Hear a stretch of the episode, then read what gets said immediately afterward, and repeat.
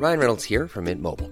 With the price of just about everything going up during inflation, we thought we'd bring our prices down. So to help us, we brought in a reverse auctioneer, which is apparently a thing. Mint Mobile unlimited premium wireless. Ready to get 30, 30, bit to get 30, bit to get 20, 20, 20, bit to get 20, 20, bit to get 15, 15, 15, 15 just 15 bucks a month. So, Give it a try at mintmobile.com slash switch. $45 upfront for three months plus taxes and fees. Promo for new customers for limited time. Unlimited more than 40 gigabytes per month. Slows. Full terms at mintmobile.com. Durante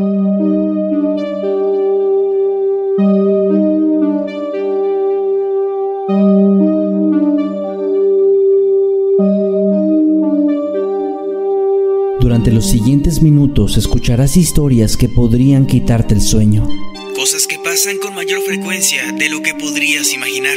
anécdotas vividas por personas reales como tú, como yo. ¿Estás listo para escucharlas? Así que ponte cómodo y apaga la luz, porque yo soy Emanuel Morales. Y yo, Kevin García. Y estas son Las historias del mundo creepy.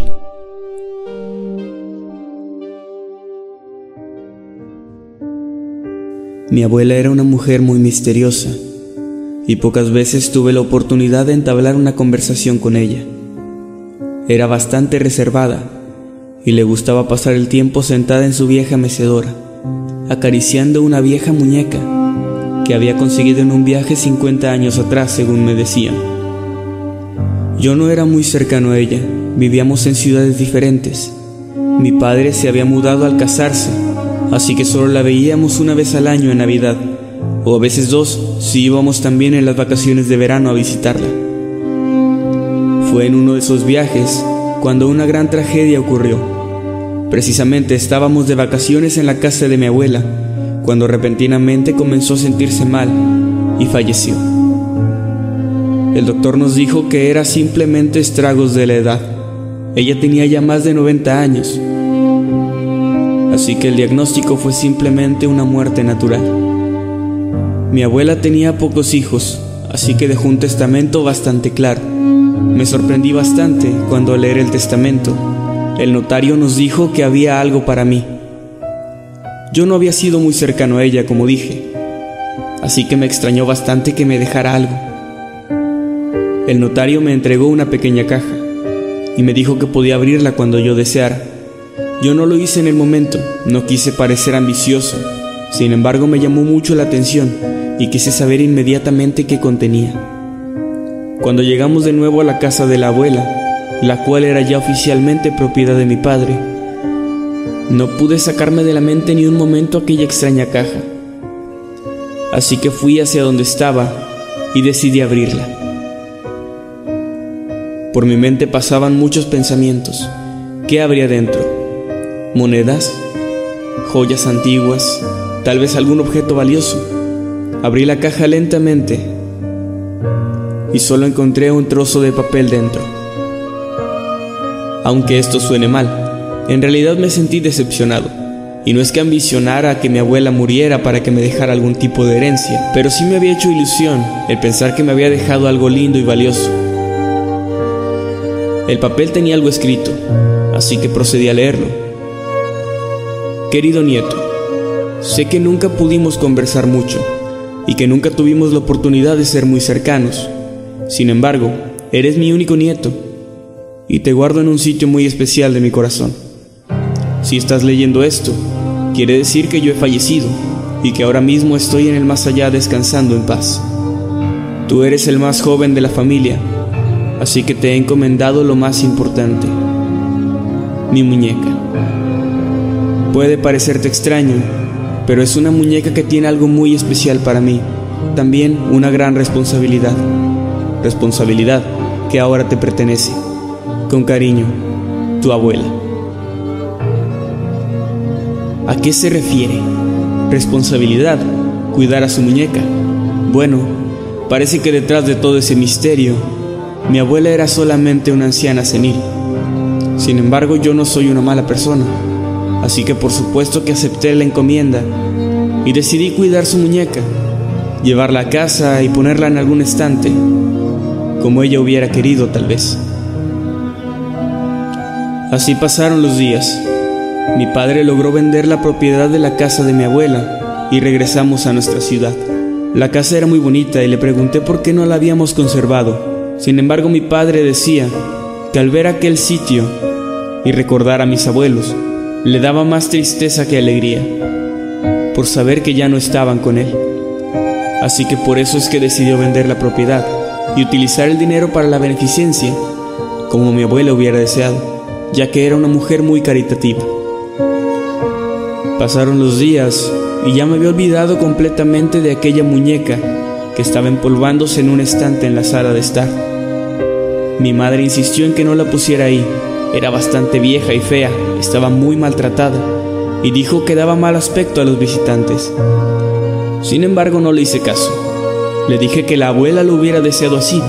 Mi madre pareció comprenderlo y no volvió a mencionar a la muñeca.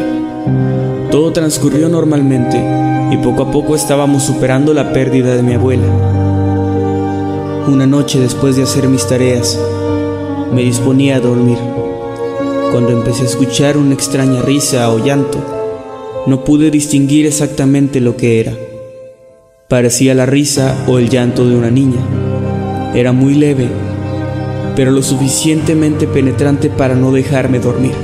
Salí de mi habitación y comprobé que el ruido venía de la planta baja.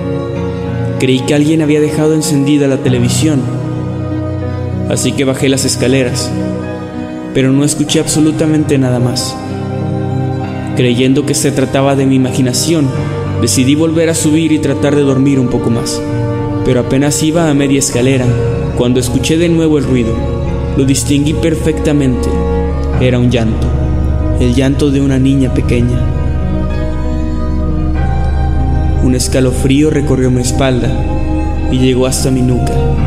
Mi piel se erizó al escuchar aquel sonido tan claro y tan penetrante. Sin embargo, a pesar del miedo, decidí bajar de nuevo y revisar la casa para saber de dónde provenía el llanto. Bajé lentamente y llegué hasta la sala. El llanto se escuchaba cada vez más fuerte.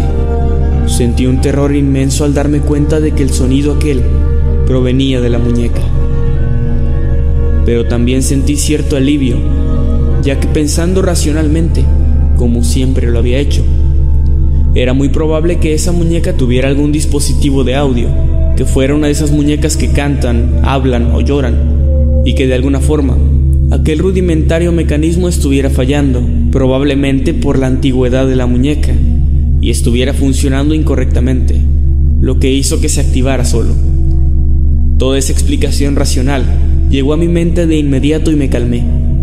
Me acerqué a la muñeca, la levanté y aquel sonido se detuvo. La muñeca dejó de llorar, por decirlo así.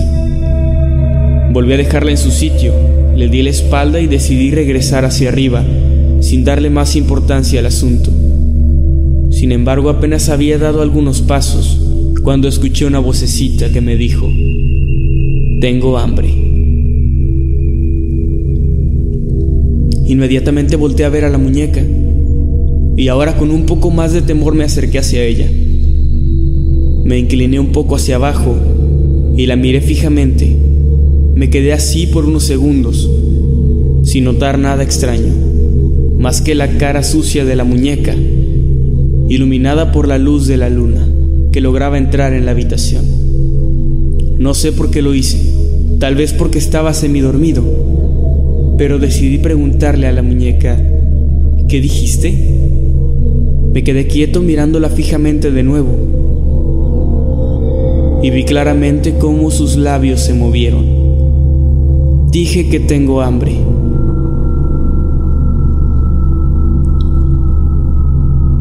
No supe qué hacer. Di un salto hacia atrás y salí corriendo hacia mi habitación, pero no me sentí seguro. No podía despertar a mis padres, no podía decirle nada a nadie. Una muñeca me había hablado. Maldita sea, ni siquiera yo podía creerlo. Lo había visto y sé que si alguien me lo contara, jamás en la vida podría creer esta historia. Las explicaciones racionales ya no tenían cabida aquí. Era una muñeca de porcelana, no había forma de que moviera los labios, de que tuviera expresiones tan vívidas, tan humanas. Estaba encerrado en mi habitación sentado en una esquina en posición fetal con la luz encendida, viendo fijamente hacia la puerta, con temor de que la muñeca entrara a la habitación, con temor de escucharla hablar de nuevo. Pero en toda la noche no pasó absolutamente nada. No sé en qué momento me quedé dormido, pero desperté así, en posición fetal, en la misma esquina de la habitación. Eran alrededor de las 10 de la mañana y era un día sábado, cuando mi madre me despertó. Yo había padecido de sonambulismo cuando era más chico, así que mi madre no me cuestionó sobre la extraña posición y el lugar donde me encontraba dormido. No les conté absolutamente nada, sabía de antemano que no iban a creerlo. Incluso yo mismo Pensé que tal vez solo se había tratado de una pesadilla. Así que decidí no hacer nada. Con la luz del día, todo parecía tan tranquilo, y finalmente olvidé el asunto. Pero fue con la llegada de la noche cuando volví a sentir esa extraña presencia, ese extraño terror que te invade cuando entras a una habitación oscura. Cerré bien la puerta solo por precaución y me dispuse a dormir. Pero de nuevo, aquel sonido, ese llanto, pero esta vez más fuerte, esta vez más desgarrador. Con todo el miedo sobre mí, decidí levantarme y bajar. Sabía que era la muñeca y ya estaba seguro de que no estaba soñando. Uno a uno bajé los escalones y llegué hasta donde se encontraba. Tenía una expresión de dolor, una expresión de tristeza. La extraño, dijo la muñeca. ¿A quién? pregunté. Por alguna razón y a pesar del miedo que sentía, lo pregunté con tanta naturalidad que yo mismo me sorprendí. A tu abuela, respondió. Yo también la extraño, dije y justo después me di cuenta de que estaba conversando con una muñeca, de lo extraño, de lo inusual y lo descabellado que era esa idea. Pero estaba sucediendo, sin duda estaba sucediendo, así que le pregunté, ¿por qué lloras?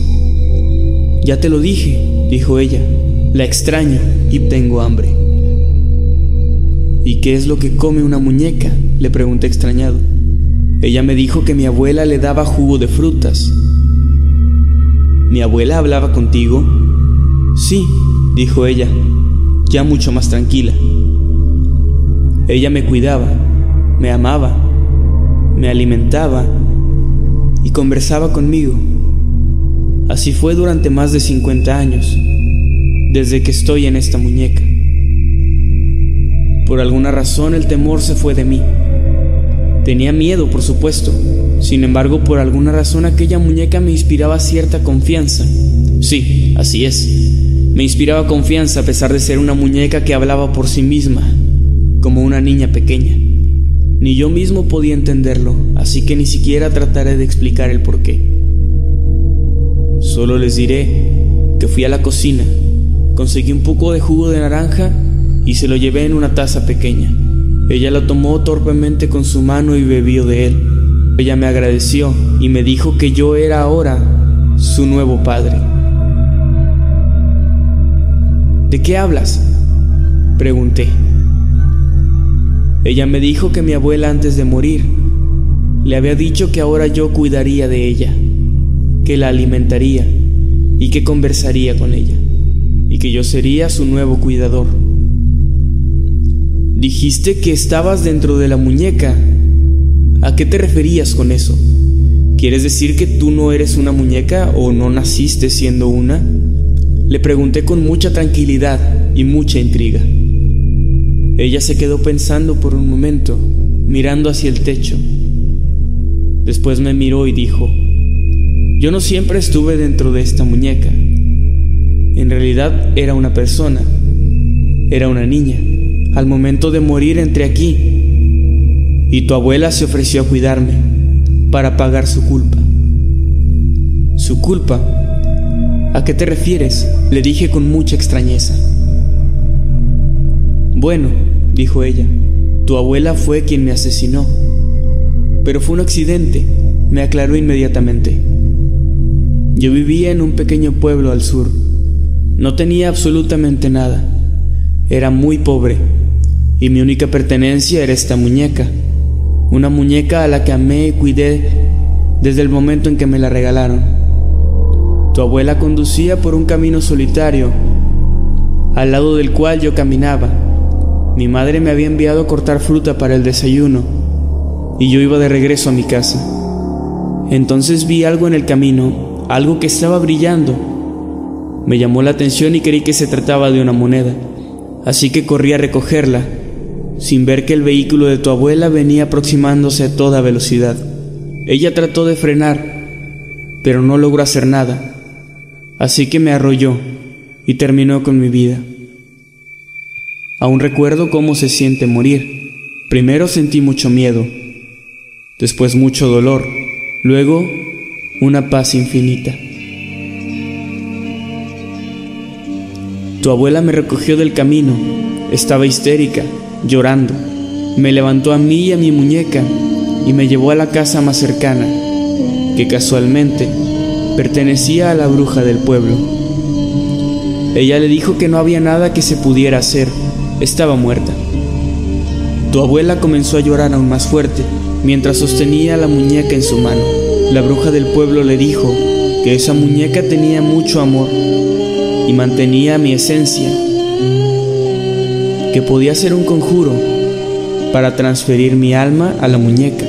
Sin embargo, para que funcionara, tu abuela debía hacer un pacto de sangre en el cual se comprometería a cuidar siempre de la muñeca, ella y sus generaciones siguientes, ya que en caso de no cumplir, la muñeca podría morir también, morir de hambre o de frío.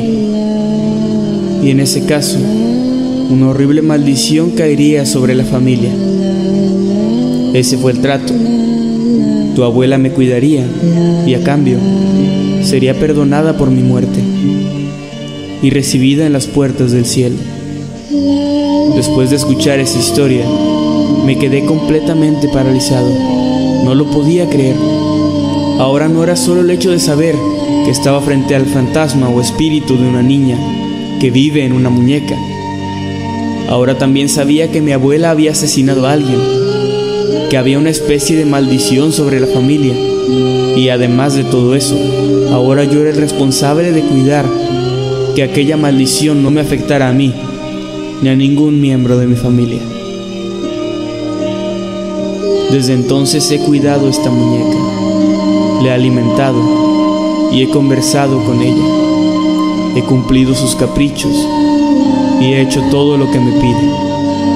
Muchas veces he dudado si su historia es verdadera, si realmente se trata del espíritu de una niña inocente, si realmente mi abuela fue quien la asesinó, o si se trata de algo más, de algo que me ha engañado para que cuide de él.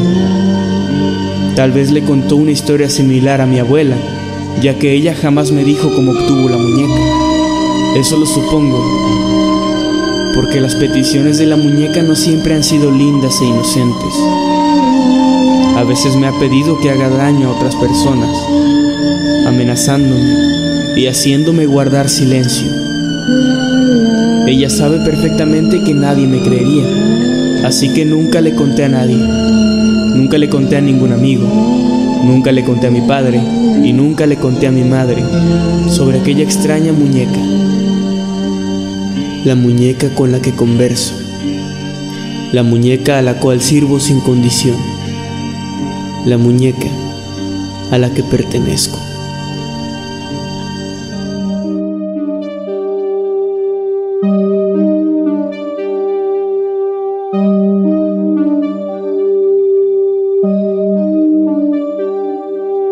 Hemos llegado al final de este episodio. Esperamos que haya sido de tu agrado. Recuerda que puedes escucharnos cada lunes y que puedes seguirnos a través de todas nuestras redes sociales como arroba emanuel-night y arroba Kevin Masketman. Buenas noches y dulces sueños.